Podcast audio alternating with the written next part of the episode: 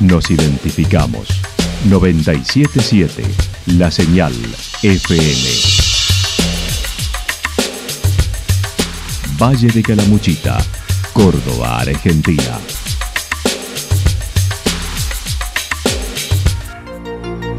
El más completo resumen de las noticias de la región, encontralos todos los días a las 12 y 30, a las 16 y a las 22 horas. Panorama de noticias.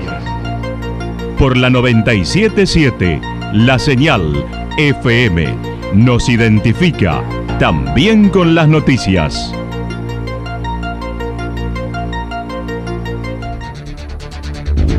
Municipalidad de Villa del Lique.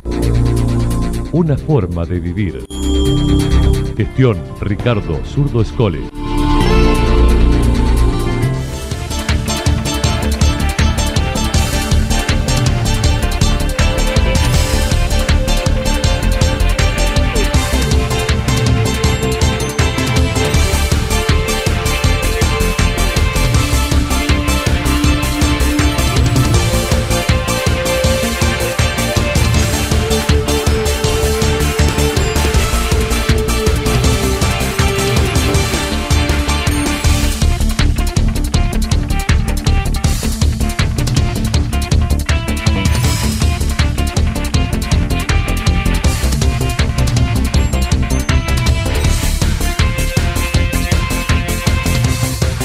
A esta hora hacemos un repaso por la información regional a través de los títulos. Sigue el fuego en Calamuchita, zona Cañada del Sauce, Talacruz. Cuando Yacanto se convirtió en cenizas. Propuesta de espiche por mujeres en la Oktoberfest. El senderismo protagonista en Yacanto. La actualidad en síntesis. Resumen de noticias regionales producida por la 977 La Señal FM. Nos identifica junto a la información.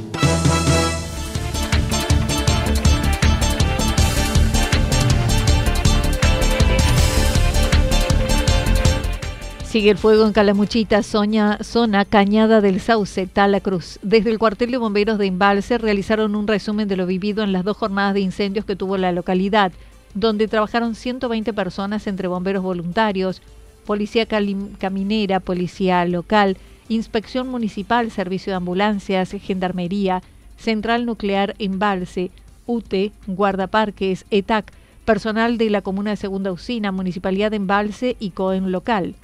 En un repaso de lo sucedido recordaron en los dos incendios por la intensidad de los focos ígneos y la cercanía de las casas e interfase en algunos sectores, se tuvo que realizar evacuaciones preventivas, cortar la ruta 5 y utilizar todos los recursos disponibles para este tipo de siniestros. No hubo que lamentar vidas humanas y los daños ocasionados fueron innumerables. Una vivienda quemada en segunda usina y los daños materiales de líneas eléctricas alambrado de los campos y la pérdida de monte autóctono. Martín Bustos manifestó ayer hubo reinicio en embalse y segunda usina. Fue controlado mientras el incendio en la zona de Talacruz sigue activo con el apoyo de un avión con 70 personas que trabajan en el lugar. Así lo mencionó el jefe del Cuerpo Activo de Bomberos Voluntarios de Embalse. Tuvimos un reinicio, hasta ahora está todo tranquilo. Segunda usina, la misma situación contenido en guardia ceniza, los dos con perímetros inestables, ayer también un reinicio importante, al momento estamos sin fuego y bueno, gente patrullando el lugar. Y nos está quedando activo un incendio que está en la zona de la sierra, que se llama Tala Cruz, que inició ayer. Ese se lo trabajó durante el día, toda la noche y al momento seguimos trabajando con el apoyo aéreo de un avión y estamos recambiando la gente. Hoy vamos a trabajar unas 70 personas en el lugar para, que la gente se ubique, está sobre la calle que une la Cruz con Merlo San Luis. Eh, estamos trabajando en ese. En este lugar es lo único que nos queda activo es ese incendio, el de Tala Cruz. Cuando Yacanto se convirtió en cenizas, hace nueve años Villa Yacanto vivió el peor incendio de la historia luego de iniciarse 48 horas antes el foco en Atospampa. Gustavo Bettini era el jefe del cuerpo activo de bomberos, señalando cada año el recuerdo es muy movilizante. Bueno, sinceramente, bueno, como todos los 9 de septiembre desde hace nueve años, eh, es verdaderamente movilizante este día porque, bueno, vienen a, la memoria un montón de recuerdos y situaciones que, realmente fueron eh, mm, eh, muy marcantes en la vida de la gente y bueno, personalmente y, con todos los miembros del cuartel en ese momento eh, lo recordamos con, digamos, con, un espíritu de, eh, de superación siempre. Recordó el fuego inició en la zona cercana a Sol de Mayo, donde trabajó toda la Regional 7, que se fue desplazando hacia distintos puntos. Eh, muy cercana a Sol de Mayo, teníamos un, un, incendio declarado en donde eh, empezó a trabajar toda la regional eh, y bueno, eh, no se pudo controlar en ese momento y al otro día, el día 8, realmente fueron condiciones climáticas muy adversas para la zona y empezó empezó a correr hacia, si ustedes recuerdan, hacia la parte de Villa Alpina y Cumbrecita, que fueron primeramente damnificadas en este incendio y luego por una rotación del viento del día 9, eh, bueno, ese frente que estaba imparable se, se convirtió eh, en una llama que trabajaba de norte a sur y bueno, ingresó a, la jurisdicción y a nuestro pueblo. El fuego cruzó el río Tabaquillo en San Miguel, una lengua se fue a la zona alta y otra rodeó la localidad entrando de norte a sur. Hubo aprendizaje de una situación traumática que se vivió en los alrededores y en la zona urbana. Bettini mencionó las falencias que aparecieron sirvieron para aprender. Se trabaja más organizadamente con defensa civil. Sí, sobre todo las, las falencias que en ese momento se con, con las que contábamos, ¿no? Eh, cronicábamos que al, eh, al quedarnos sin energía eléctrica no teníamos más agua, no teníamos bombas para, eh, para bombear agua en el pueblo, se nos cayó la antena de telefonía satelital, y bueno, son todas esas cosas que eh, poquito a poco hemos ido trabajando con la defensa civil, con, con el municipio, con, los, con otros organismos para que eh, llegado a un caso similar, Dios no quiera, eh, podamos estar mucho más preparados que en este momento. Destacó la conciencia y prevención que realiza la población, que está sensibilizada a pesar de que aparecen algunos inconscientes. pero hay que destacar algo, el, el la general de, la comunidad ha, tomado una conciencia increíble. Nosotros tenemos eh, cuatro o cinco avisos de, columnas de humo, eh, a lo mejor por día, eh, que a lo mejor es un asado, es una quema, pero inmediatamente la población está muy sensibilizada con el tema, ha aprendido la lección de, que estos principios de incendios, si lo atacamos en el momento oportuno no se convierten. Entonces, bueno, eh, tenemos que estar muy agradecidos a la comunidad que, que ha tomado la responsabilidad que el tema merece.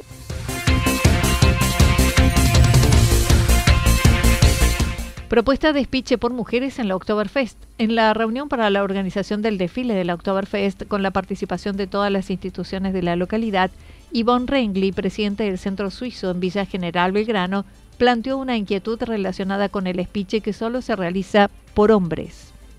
Eh, bueno, estábamos ahí en la, en la reunión para la organización del desfile, estaban las autoridades municipales, el resto de las asociaciones que participamos, y bueno, a mí se me ocurrió preguntar eh, si habían considerado para este año que en la ceremonia del espiche hubiera participación femenina, ¿no? que hubiera una mujer ahí al frente del espiche.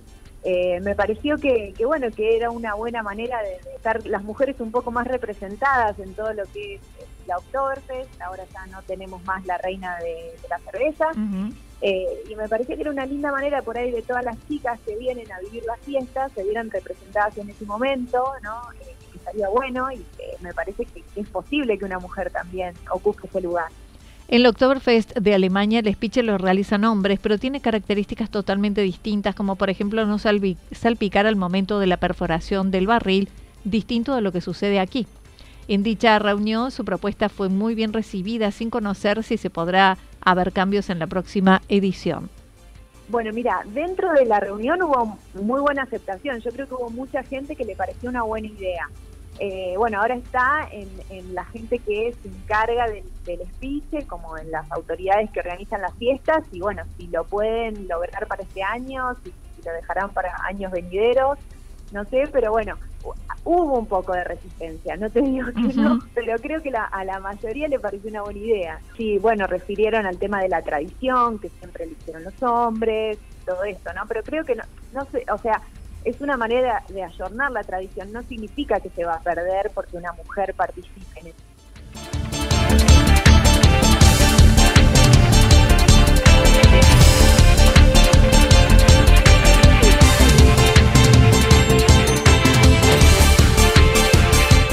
El senderismo protagonista en Yacanto. Mañana Villa Yacanto será sede de una jornada de senderismo.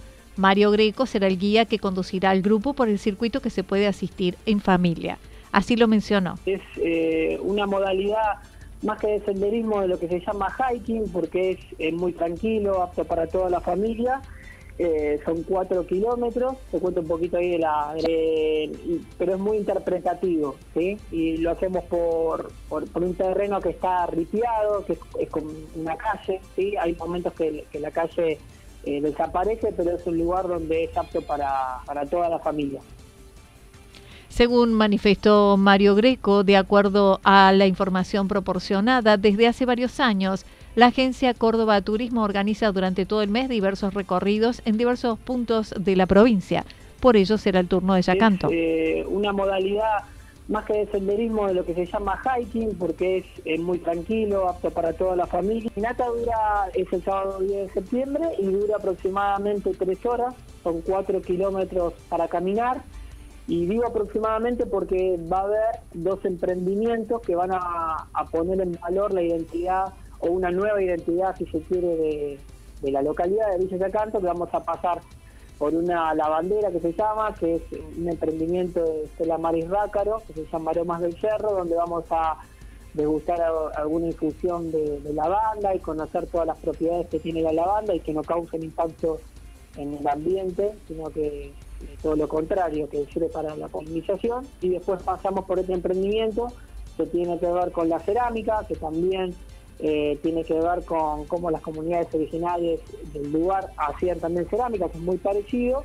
Tiene huerta agroecológica, que también habla de la conservación del suelo y el cuidado del medio ambiente. Y vamos a degustar ahí unas escabeches y demás. La participación es libre y gratuita e incluye un seguro para los asistentes. Deben inscribirse vía WhatsApp en la oficina de turismo y partirán desde la Plaza de los Niños a las 11 horas.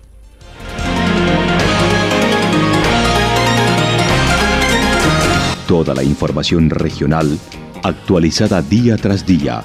Usted puede repasarla durante toda la jornada en www.fm977.com.ar.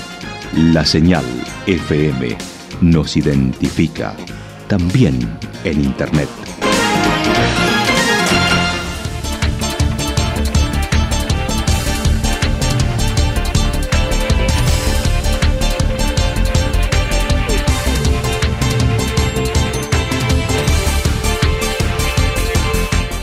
El pronóstico para lo que resta de la jornada está indicando cielo despejado, temperaturas máximas que estarán entre los 16 y 18 grados para la región. El viento seguirá soplando del sector sur entre 13 y 22 kilómetros por hora.